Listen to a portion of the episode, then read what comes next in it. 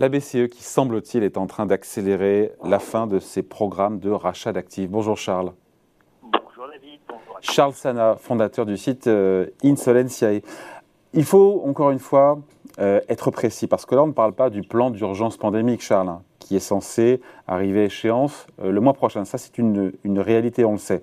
Il est question d'un programme de rachat d'actifs qui est préexistant, encore une fois, à la crise, euh, où on rachète, où la BCE rachète des obligations euh, d'État et d'entreprise. C'est le programme APP, donc qui existait avant. Et tout porte à croire, quand on lit entre les lignes de ce que nous a dit le gouverneur Villeroy de Gallo et Isabelle Schnabel, qui est membre du directoire de la BCE ces dernières heures, que la BCE, que la BCE, a priori, pourrait très bien, devrait, a priori, cesser tout rachat d'actifs, quel que soit le programme, le PEPP, le plan d'urgence pandémique, pardon, il y a beaucoup d'acronymes, et l'Asset Purchase Program, l'APP, en octobre. C'est ça? Est-ce que je résume un peu la situation ou est-ce que c'est bien ça? Est-ce que j'ai bien compris? Je, crois que vous avez bien compris et je crois que nous avons tous bien compris à peu près la même chose et nous sommes tous en train de faire de l'exégèse euh, de paroles de membres euh, du directoire ou de euh, membres de, de, la BCE. alors pour le moment c'est pas fait. Ça pose ça pose de vraies questions. Alors le PEPP effectivement il y en a beaucoup de, on va dire le programme d'urgence pour lutter contre la pandémie, c'est une chose, et c'était effectivement un programme lié uniquement à la pandémie que nous avons affrontée, mais comme vous le disiez très justement, David, depuis en fait euh, la crise de 2010, il y avait un programme euh, préexistant, euh, plus ou moins activé, entre des rachats d'actifs allant de 15 à 80 milliards d'euros par mois, et donc ces rachats d'actifs étaient notamment concentré sur les dettes souveraines euh, des États euh, européens euh, afin de faire baisser les taux d'intérêt, les taux d'emprunt des États. Et donc je pense évidemment à l'Italie, à l'Espagne, à tous les pays dits méditerranéens, ou plus vulgairement les PIGS, qui est l'acronyme anglais pour désigner Portugal, Italie, Grèce, Espagne. Grèce, Espagne. Et donc, si vous voulez, le problème qui va se poser, c'est est-ce que en arrêtant ce programme euh, APP de rachat d'actifs spécifiquement ciblé sur les obligations euh, souveraines, est-ce qu'on va avoir une augmentation significative des eh taux d'intérêt d'emprunt des États ou est-ce que les États vont trouver sur le marché suffisamment d'investisseurs pour investir à relativement bas prix sur les dettes souveraines de pays très endetté euh, en sortie de crise pandémique. Et là, je dois vous avouer qu'il y a une immense interrogation euh, de tous les observateurs, de tous les analystes, de tous les économistes, et évidemment, euh, encore plus grave, une immense interrogation des marchés. Oui, et c'est ce fameux écart de taux, ce spread de taux entre la dette, les taux d'intérêt sur la dette allemande et la dette italienne. Et c'est vrai que cette perspective de fin des achats total, j'ai envie de dire, euh, de la part de la BCE. C'est pas sans conséquence sur les taux italiens, puisqu'on voit les taux italiens se tendent au-delà de 2%, alors qu'on a eu euh, ces dernières heures plutôt un, léger repli au niveau du, des taux sur le Bund allemand. Donc sans vouloir être trop sombre, évidemment, on verra ce qui va se passer, ne préjugeons de rien, mais il y a ce risque, encore une fois, d'un nouvel écart entre les conditions de financement des pays de la zone euro, entre les pays du Nord et les pays du Sud, et donc des tensions peut-être à venir sur les taux d'intérêt, sur la dette souveraine italienne ou encore grecque. C'est ça, c'est ce qui pourrait arriver, encore une fois, on ne le souhaite pas, bien sûr. On le souhaite pas, mais ça va être, euh, c'est la véritable interrogation. Alors, je, je pense que les marchés, euh, l'analyse que moi je peux en faire comme ça, euh, de manière assez intuitive, parce que pour le moment, encore une fois, on est sur de l'exégèse de paroles de banquiers centraux. Il n'y a rien, il y a rien d'officiel pour le moment. on en saura plus lors de la réunion du 10 mars hein, de, de, la ah, BCE. Ah, absolument, David. Donc, on n'a pas la parole officielle de Christine Lagarde, mais la parole officielle de membres du, du, directoire. Donc c'est quand même. Bah, c'est pas le fruit du hasard. On se dit que si non, non, distille quelques informations, à mon avis. Euh, mais justement, je pense que c'est aussi des ballons d'essai pour voir comment les marchés réagissent.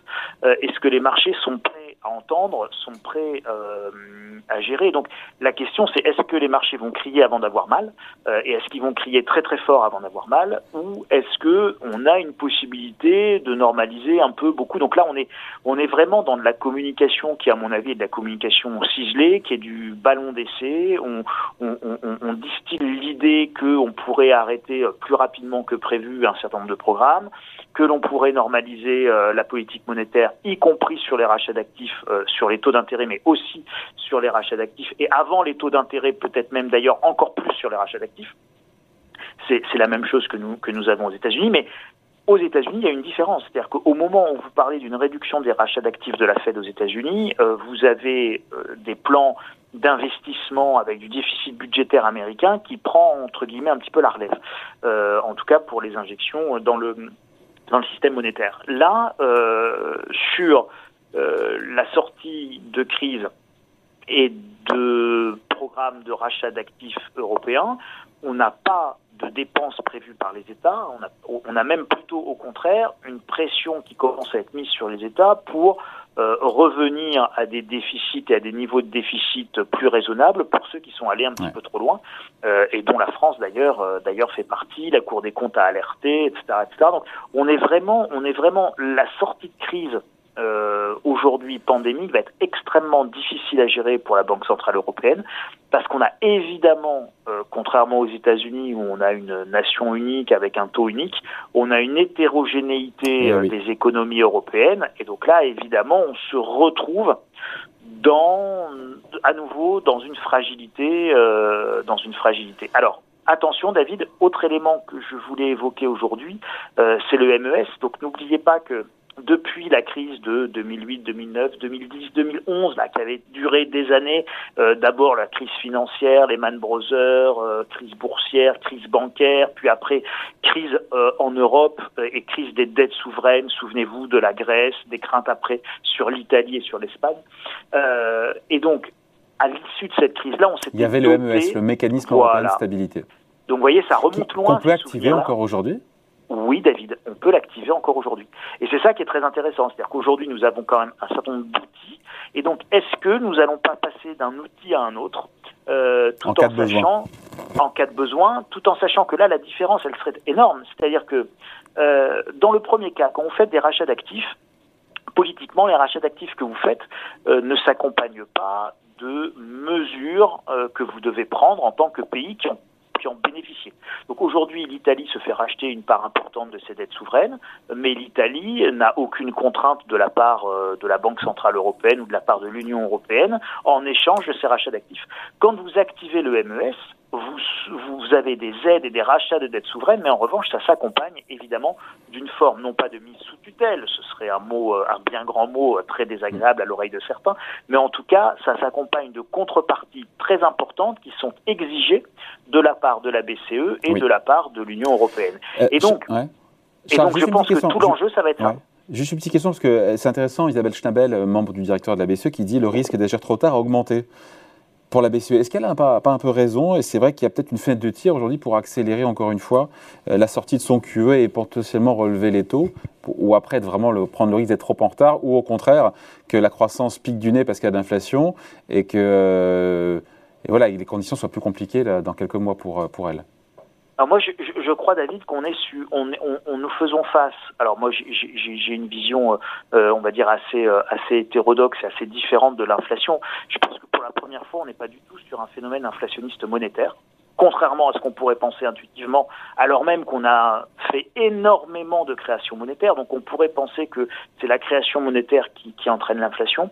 Je pense que pour la première fois, en fait, c'est pas tant monétaire l'inflation à laquelle nous sommes confrontés que une véritable euh, tension sur les ressources, sur euh, l'offre. Charles, je vous coupe, mais l'inflation sous-jacente en zone euro, c'est 2,5, donc il n'y a pas non plus, il n'y a pas péril dans la demeure. Hein. Mais ça que je pense que le, le, le au fond, si vous voulez, l'augmentation des taux ou les rachats d'actifs, c'est pas ça qui va jouer sur l'inflation aujourd'hui, ou de manière assez marginale.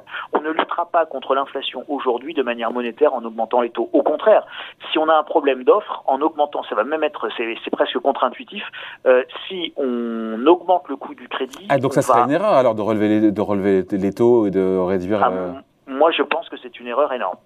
Je pense que c'est une erreur énorme. Et donc on, laisse l'inflation dériver alors Oui, mais en fait on n'a pas tellement le choix. Si on relève les taux aujourd'hui, euh, on va euh, renchérir le coût des investissements et donc on va empêcher la nouvelle offre d'arriver euh, d'arriver pour justement faire baisser les prix. aujourd'hui, on est vraiment sur de la tension offre. limitation de ressources, limitation de capacité d'extraction pétrolière, baisse des investissements de manière très importante dans l'industrie pétrolière, donc renchérissement du coût de l'énergie.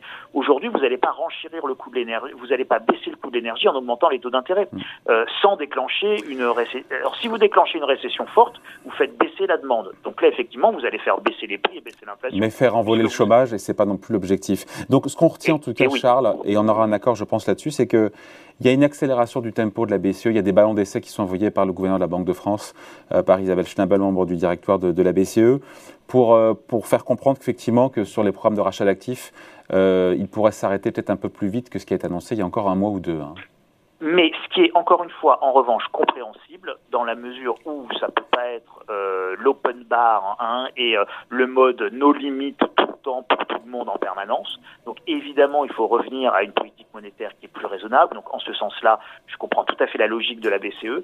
Je crois pas qu'il faut avoir peur d'agir d'agir trop tard. Euh, en revanche, il va falloir que la BCE effectivement agisse et donc notamment pour pousser certains pays impécunieux dans leur gestion euh, des finances publiques à plus de mesures à être plus raisonnable parce qu'effectivement sinon euh, les divergences de gestion entre les différents pays vont continuer à grandir et là par contre on a un vrai risque euh, de crise de la zone euro. Il faut surveiller, stade, surveiller l'écart de spread, l'écart de tour entre la dette souveraine italienne et la dette souveraine allemande. On sent que c'est en train de, en train de se tendre en tout cas.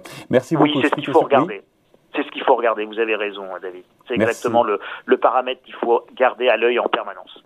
Explication signée et point de vue signé Charles Sana, fondateur du site Insolentiae. Merci Charles. Merci David. Au revoir.